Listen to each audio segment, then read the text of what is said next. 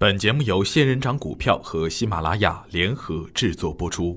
程红财经讲堂，让投资变得简单。亲爱的朋友们，早上好，我是奔奔，感谢您一直的关注与守候。我今天和大家分享的主题是，要学会和主力一起玩。在我所有的点评中，都有一个明确的观点，那就是底部无量的股票，只适合跟踪关注，而不适合大干。底部强势启动的股票，逢回调可以高看一眼。也就是说啊，炒股要学会攀富贵，而不是总想着超跌反弹。涨有涨的理由，跌有跌的原因。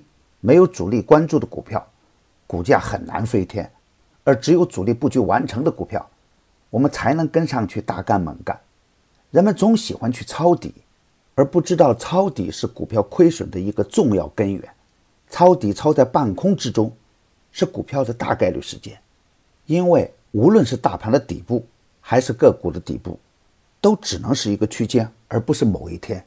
对于一只长期下跌的股票，其底部只有一个，恰好买在绝对的底部，那是非常小、非常小的小概率事件。所以啊，抄底的事情只能让大资金去干，我们散户的小资金。跟进去也熬不过那漫长的摸底时间，所以啊，我们要介入个股之前，不能盲目的跟风，也不能盲目的听消息，一定要有自己明确的判断。判断一只个股是不是有主力存在，关键要看两个方面：一看上升的趋势有没有形成，二看个股总体量能的表现。有底部的强势启动，又有回踩确认的股票，才有前途，才能大概率赚钱。我们先用这个观点来看大盘，主板的上升趋势还没有改变，而中小创的整体也处于反转的初期阶段。中小创由底部的放量启动，现在仍处于回踩确认的阶段，结构上的上攻趋势较为明显。而随着两会的召开，股市需要的是稳健。主板上攻被砸，小创放量启动后又被按在地板上，也表现出。围而不攻的局面，盘面上的表现是总体成交清淡，很难出现连续的热点，而游资又围绕着次新股和高中转轮番的大干，从而制造了当前冰火两重天的局面。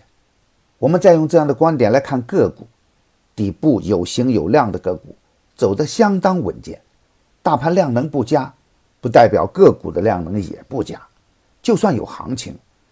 三千多只个股的大盘也不可能是一飞冲天，而在总体量能不佳的前提下，主力拉升个股只能轮着干。